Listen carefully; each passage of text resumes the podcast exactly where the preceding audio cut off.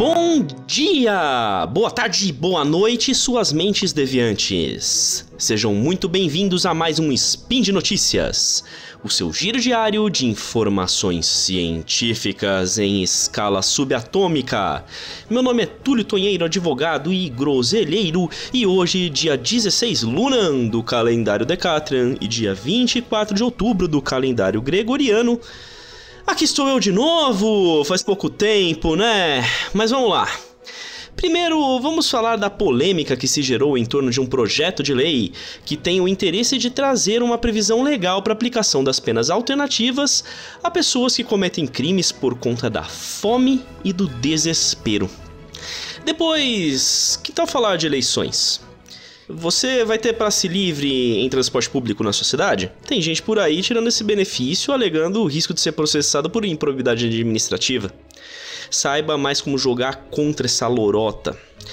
E por fim, já pensou que legal você está precisando de dinheiro para sobreviver e para isso pegar um empréstimo de 50% ou mais de juros sobre um auxílio emergencial para isso? Absurdo, não é? Pois o Ministério Público e o Tribunal de Contas da União concordam. Bora lá ver isso? Speed Notícias.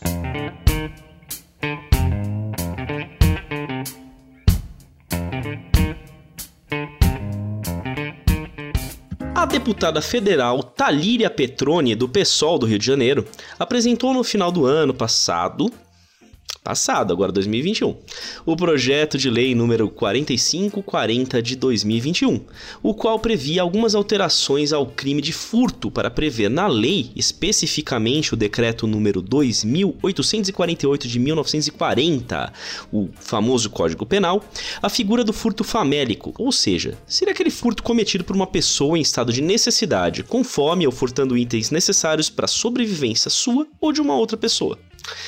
Antes da gente falar um pouquinho mais sobre isso, eu gostaria de dar uma explicaçãozinha sobre a diferença entre crimes de roubo e furto, para que muitas vezes vocês não se confundam aí, é normal que a pessoa se confunda.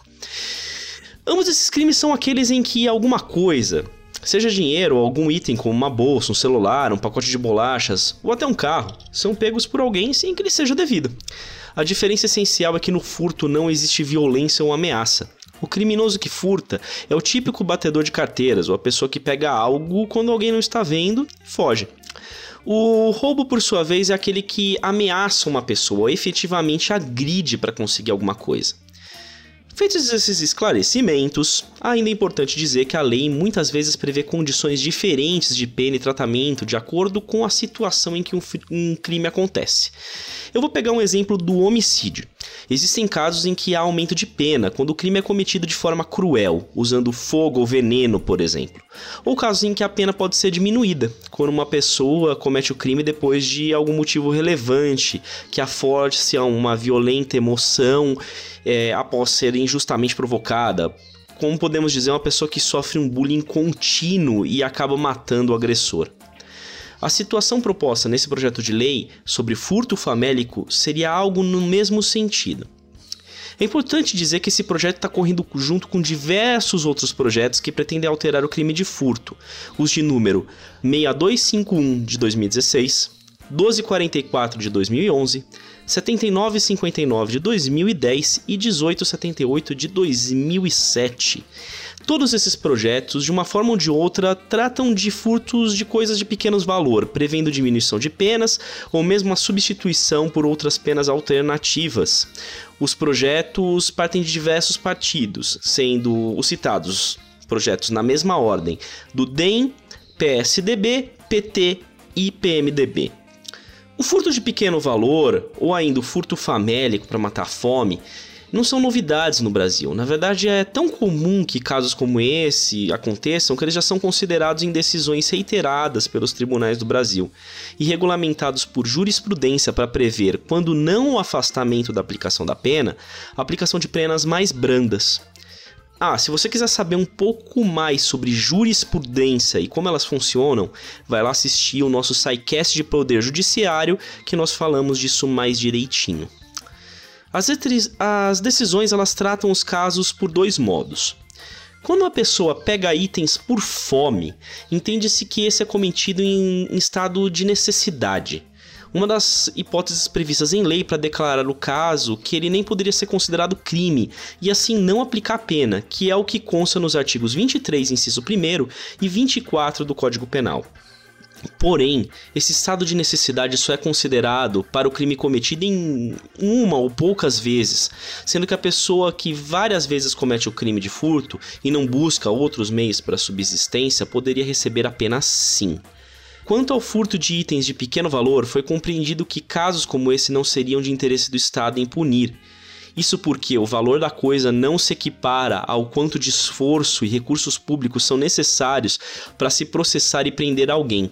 É o que é chamado de princípio da insignificância ou princípio da bagatela.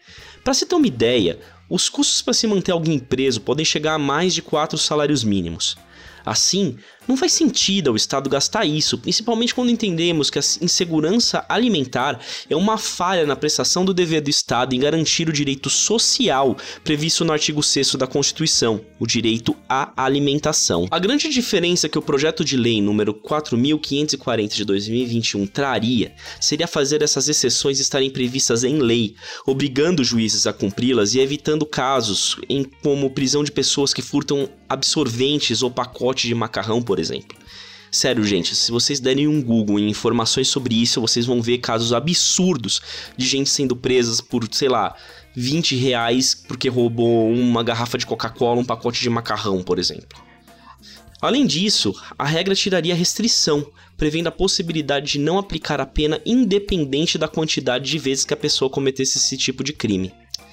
O projeto está ainda em tramitação e não há perspectivas de quando ele será votado ou mesmo se será aprovado. Mas é uma tristeza saber que precisamos chegar a tal ponto no nosso país em que precisaríamos lembrar que não é correto punir alguém que passa fome. Eu espero que num futuro próximo possamos sumir do mapa da fome para, mesmo aprovar, aprovado esse projeto de lei, ele nunca precise ser aplicado. Bom, vamos continuando. Eleições fervendo, polarização em, em alta, todo mundo com as paixões políticas nas alturas.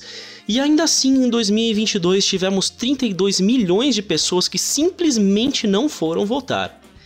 Isso equivale a mais da metade dos votos que Luiz Inácio Lula da Silva obteve no primeiro turno, que somou um pouco mais de 57 milhões de votos.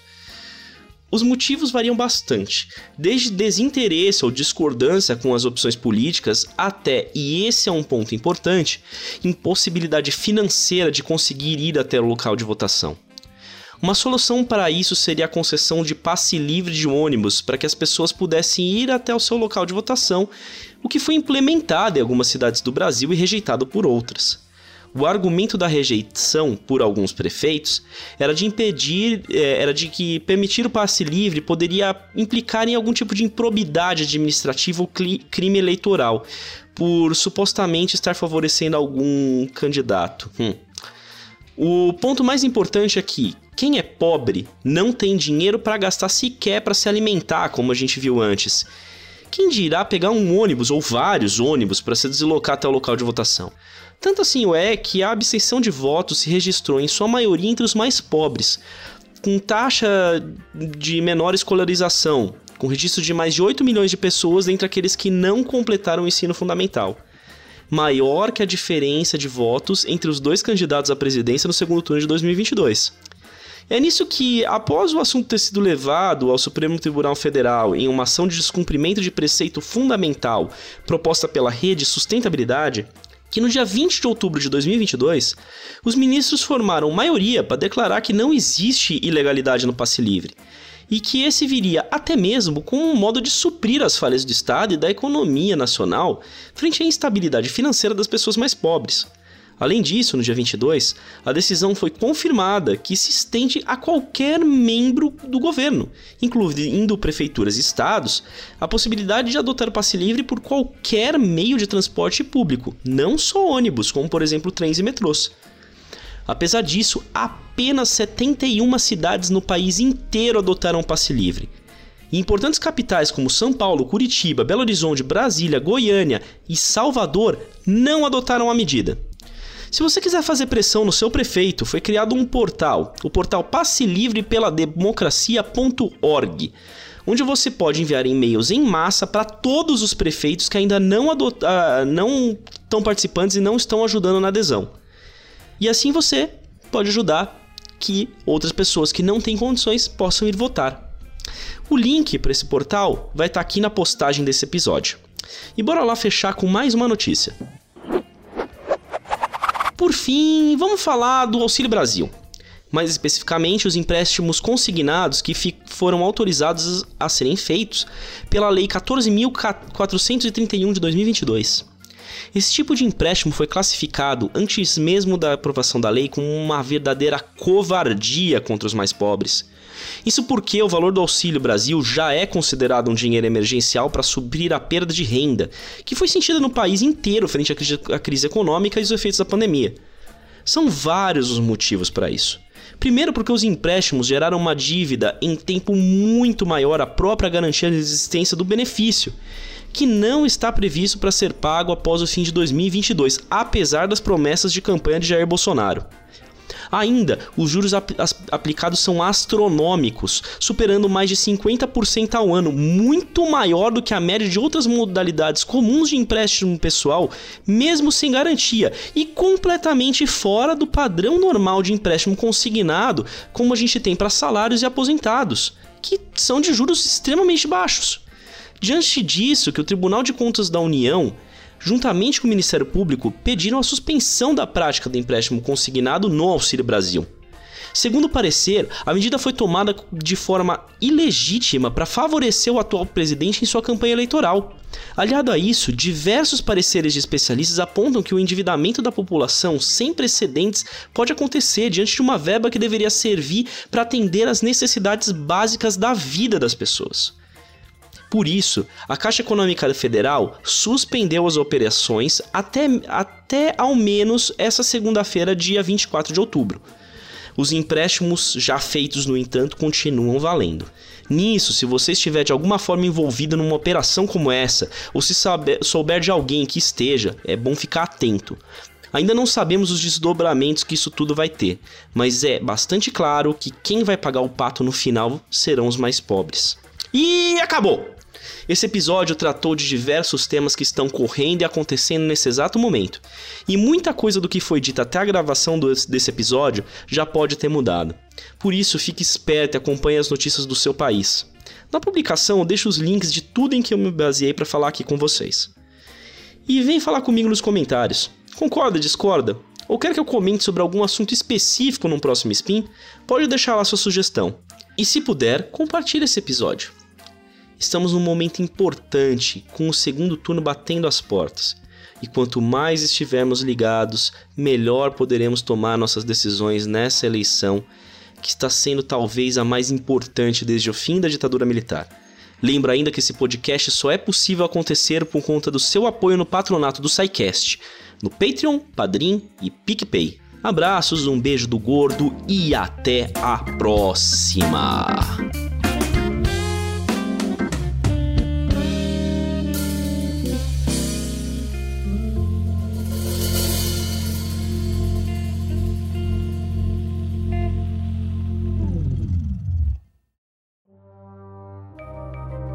Este programa foi produzido por Mentes Deviantes. deviante.com.br.